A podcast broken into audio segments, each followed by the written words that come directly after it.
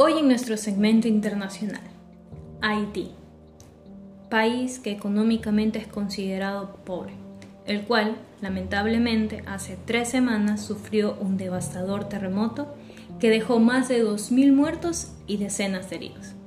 Aunque ya han pasado días, aún el país sigue sufriendo, ya que la falta de asistencia y ayuda no ha sido suficiente.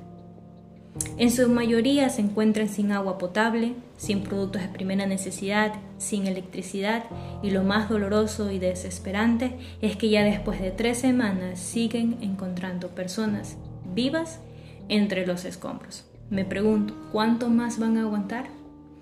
La ONU manifestó de manera urgente que era necesario recaudar 187 millones de dólares con lo que proyecta ayudar a más de 800.000 eh, haitanos.